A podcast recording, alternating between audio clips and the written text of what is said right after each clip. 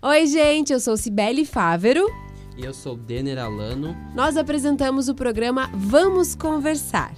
E nós convidamos vocês a partir de agora a ouvir a gente pelo podcast.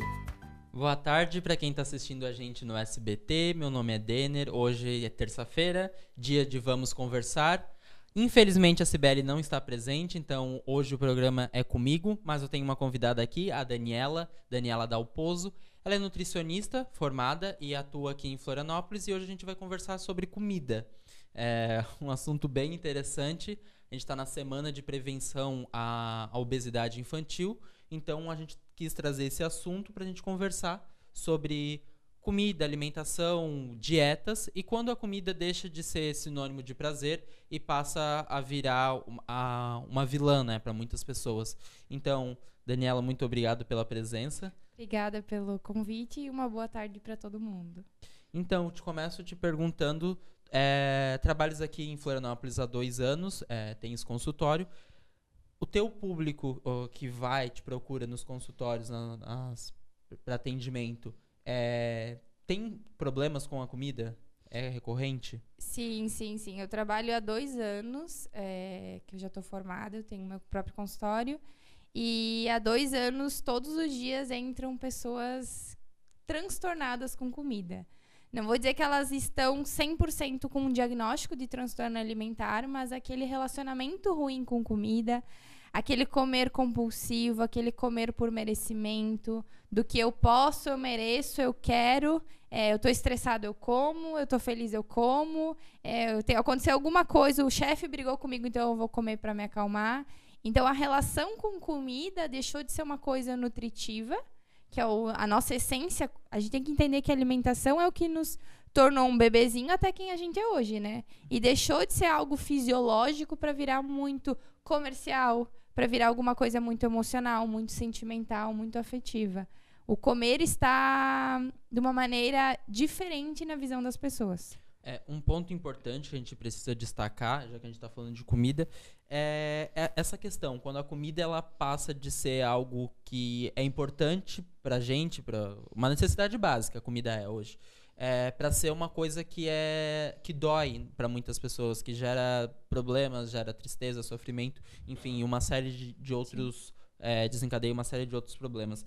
Eu fiz uma rápida pesquisa e encontrei é, dados do Ministério da Saúde que mostram que de 2008 para 2018 a gente teve um salto de 68% no número de obesos em, é, no Brasil. E Santa Catarina, principalmente Florianópolis, é uma das capitais que lidera esses números e traz uma um alarme, né? Porque quando a pessoa está obesa, às vezes, muitas vezes ela cai na ideia de dietas restritivas, que acaba sendo quando tem que cortar uma série de coisas e qualquer reunião, qualquer momento de que era para ser uma troca de ideia com os amigos acaba sendo um momento difícil. De comida. De comida. Tudo acaba em comida, né? Na verdade, eu acho que esse número que só está crescendo cada vez mais se deve a dois, duas grandes coisas. O primeiro, a gente está cada vez mais sedentário. Então a gente vai no shopping, a gente pega a escada rolante, a gente sobe de elevador, ninguém mais sobe pela escada normal. Nós temos controle remoto, estamos cada vez mais imediatistas. Então a gente quer tudo para ontem. Se o Wi-Fi cai, a gente já começa a xingar o celular, já briga, já manda para a operadora dizendo: "Meu Deus, o que está acontecendo?" E estamos comendo muito mais em questão de calorias mesmo. Então, uma pizza, um hambúrguer. Não que esses alimentos sejam proibidos, mas eles são mais calóricos, o que é, no final das contas a conta não bate. Tu gasta menos e come mais, acaba engordando.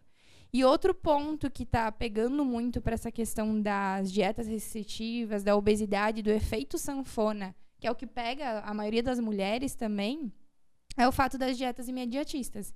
Então, tu emagrece muito rápido, tu tem essa questão do emagrecimento imediato, e depois vem o efeito rebote, onde às vezes tu engorda o dobro, uhum. o triplo, e é isso que tem acontecido com a maioria das mulheres. Aí gera frustração, aquela própria insegurança consigo mesma, aquela questão de eu não confio, eu já tentei N dietas, eu já fiz 200 coisas e eu sou um fracasso, entra mais ainda a frustração, e aí entra a parte que, assim, a comida deixa de ser um prazer, para virar um vilão.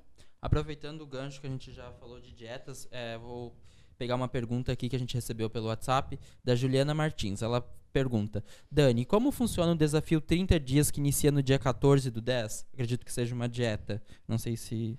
Isso, na verdade é um desafio que eu mesma tô fazendo. Ah, é seu É, desafio. É, um desafio meu. É, porque assim, eu sou muito adepta a tudo que te motiva. Então, ai, desafios que motivem, coisas, aulões na beira-mar que motivem, tudo que tem um propósito legal motiva. Esse desafio que eu estou propondo é justamente para motivação. Mas não nada de dieta restritiva, eu não trabalho, trabalho com dietas restritivas. Eu não eu não gosto dessa coisa da obsessão de só o número da balança que é o que importa e isso dentro do meu consultório o que menos importa. Tem pessoas que nem se pesam também, porque aquele número não é importante para mim. Deve ser avaliado composição corporal, estilo de vida, tudo isso, tá? E o desafio, a, a maioria dos desafios que eu conheço de pessoas legais que trabalham com esse mesmo intuito é a motivação, porque os desafios de 30 dias, emagreça 15 quilos em 30 dias, isso é surreal, não existe, não tem como isso. É fisiologicamente falando, a pessoa ela pode ficar muito magra, mas com uma saúde mental horrível. E saúde mental é extremamente importante. Porque depois volta. Porque depois volta, exato. Não adianta tu emagrecer em 30 dias e depois nos próximos 30 tu engordar o dobro. Não tem como. E é o que a gente vem falando, que a gente Sim. conversou um pouco antes, que tra a, puxa para obesidade, porque a pessoa se, se desacredita nas dietas e acaba largando de mão, descuidando da alimentação, Exatamente. e a falta de exercício e aí a saúde. Tu começa a ver que a pessoa ela já tá com um certo relacionamento ruim com a comida quando ela pensa 24 horas em comida. Quando se olhar no espelho já tem uma vis- visão totalmente distorcida do próprio corpo. Quando ela tá comendo aqui, ela já tá pensando quantas calorias, o que que isso vai fazer. Ou ela come no dia anterior e no dia seguinte ela se mata na academia. Falando de quem fica, come no dia anterior e, e o dia seguinte, temos uma pergunta aqui da Ana Vaz, nossa repórter aqui no SBT. Ela pergunta, Dani, jejum intermitente, fale sobre. Então, o jejum intermitente é. Vamos fazer uma analogia que vai ficar mais interessante. Eu tô aqui no SBT e eu preciso ir até a minha casa, tá? Eu posso ter cinco caminhos diferentes. Um que é mais rápido, um que pega trânsito, um que eu vou encontrar muitas sinaleiras e os outros também vão ser o tanto quanto complicados. Eu tenho cinco estratégias diferentes para chegar na minha casa. Quando eu estou num processo de emagrecimento, o jejum é uma estratégia para chegar ao meu objetivo final, tá? Eu não trabalho com jejum, porque o jejum ele po- diz para alguém que ela tem que ficar sem comer. Só nesse fato a pessoa já digo, meu Deus, eu vou passar fome. E só passar fome a pessoa já fica desesperada, né? Uhum. Então aí eu já tô lidando com a saúde mental dessa pessoa. Eu prefiro ir devagar e sempre, a pessoa comer de uma forma intuitiva e se o jejum se encaixar na vida dela de uma maneira natural. Só pra quem tá assistindo e não sabe o que é jejum intermitente, É. me corrija se eu estiver errado. A pessoa fica um tempo sem comer, são, 10, são 12 horas, 16 horas, né? É, são protocolos que podem ser feitos de De- 12 horas, 16, 18, até 24 horas. E depois a pessoa volta a comer. Então ela Volta. fica um tempo com fome, fica um- vive a vida normal, Isso. teoricamente, mas sem comer e depois ela volta a comer. Isso. Ainda em, em- Agora uma pergunta positiva. Qual a melhor forma de criar o hábito para comer melhor? Eu acho que tem várias formas, mas entenda o porquê, o que, que te move a comer melhor. Quando tu entende o significado da mudança, tudo faz mais sentido para ti. Por exemplo, eh, tu quer correr uma corrida de 10 quilômetros. Por que, que tu quer correr 10 quilômetros? Ah, porque tu vai ter uma sensação de empoderamento. Beleza, então esse é o teu objetivo.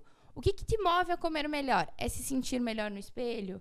É parar com as suas dores de azia, de gastrite, de enjoo, ou até mesmo o hábito intestinal, que hoje em dia de todo mundo tá é, bem complicada essa questão.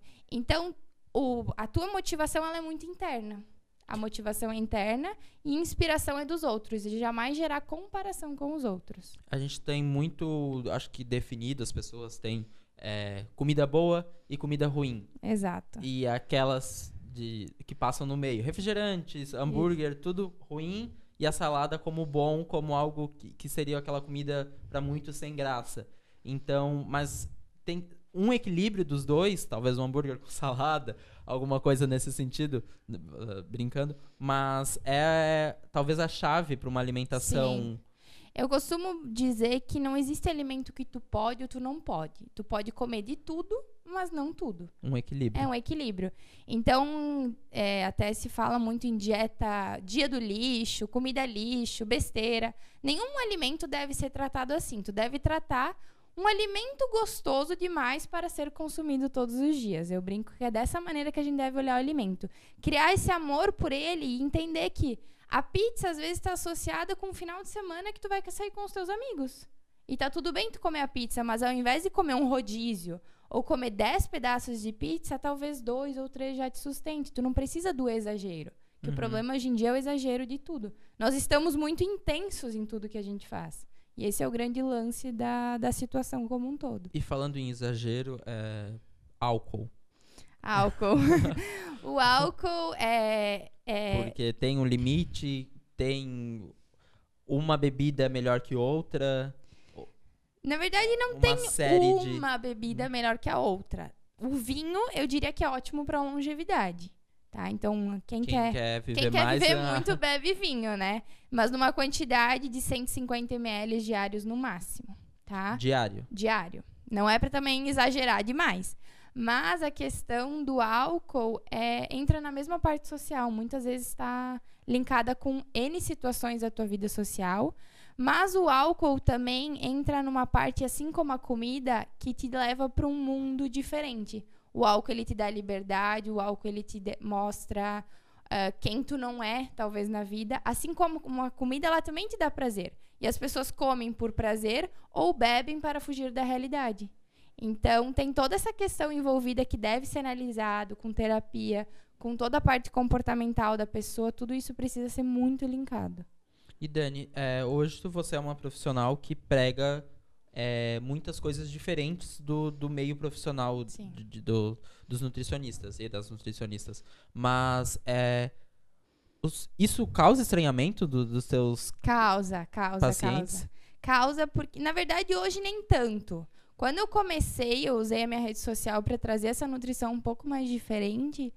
E as pessoas elas não entendiam por que, que era normal comer pizza, porque quando a, a primeira vez que uma nutricionista me falou que eu podia comer chocolate, eu disse assim: "Meu Deus, essa nutricionista é louca, né?". E hoje em dia eu falo pro meu paciente: "Tu pode comer chocolate, mas tu não precisa comer a barra inteira". Às vezes a minha própria recomendação é pro paciente sentar e comer uma barra inteira de chocolate ele com ele. Porque nesse momento que ele está fazendo isso, de comer a barra sozinho, sem nenhum fator externo, ele está entendendo o que que é comer. Ele está criando consciência e ele não vai conseguir comer a barra inteira. Eu sei disso que acontece. E daí ele está criando consciência, ele está criando a responsabilidade de que ele não precisa de comer de tudo. Então, essa nutrição um pouco mais consciente, mais humana, é entender que eu não estou tratando o paciente como um prato de comida, mas eu estou tratando quem está comendo, como está comendo, por que Uhum. está comendo. Essa consciência. a consciência. E problemas que desencadeiam ter essa comida como inimiga, eu digo, ansiedades, os próprios problemas alimentares, é, bulimia, anorexia. Sim. A questão de todo transtorno alimentar. Então, eu sou uma ex-bulímica. Eu tive a bulimia eu- provocada por vômito e de, é, laxantes. A questão da ortorexia, que é quando tu gera obsessão, que tu não quer nem sair com alguém para comer. Quando tu deixou de ter a tua vida social porque vai ter uma pizza e tu não quer comer isso. A parte da, ortorex da anorexia, que é quando tu tem transtorno de imagem. Então eu já senti na pele tudo isso, eu sei o quanto isso é difícil. E o outro lado, que é a questão da obesidade, que é o grande problema, que gera mais ansiedade, mais compulsão. São grandes problemas que a nossa realidade está enfrentando. Complicado. Complicado, a bem gente complicado. tem uma pergunta aqui da Sônia, Sônia Damascena.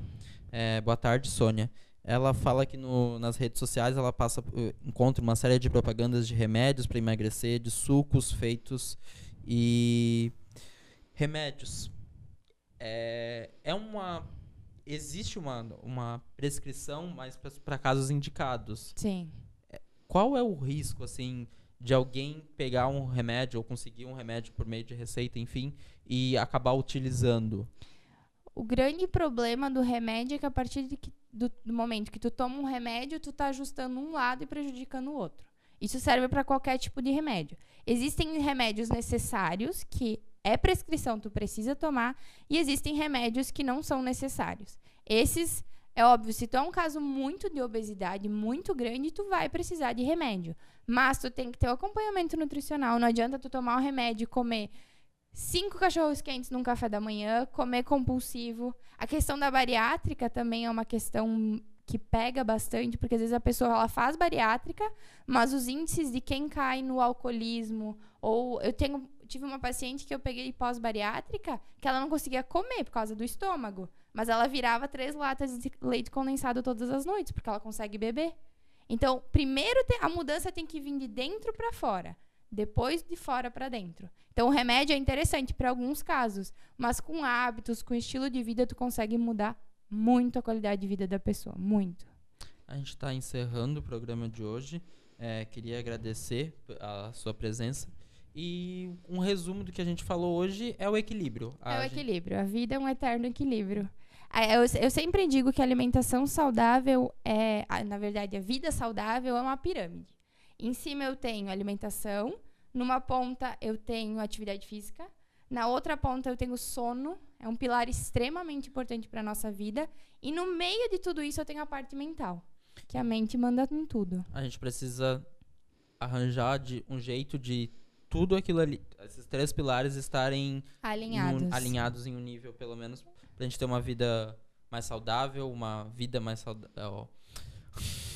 Uma vida mais uma saudável. Uma vida mais saudável, uma alimentação mais saudável e um sono mais saudável. Me perdi aqui. Hum, Obrigado, certo. Daniela. Eu a gente agradeço. fica por aqui. Espera a participação de vocês na próxima terça-feira. Não vamos conversar. A gente aguarda dúvidas, sugestões dos próximos temas. Uma boa tarde para vocês e uma boa semana. Muito obrigado. É isso, chegamos ao final de mais um Vamos Conversar, mas se você quiser assistir ao vivo, nós estamos na página do SCC SBT lá no Facebook. Toda semana nós convidamos um especialista com um assunto que é do seu interesse. Então a gente te espera terça, duas horas, ao vivo. Até lá!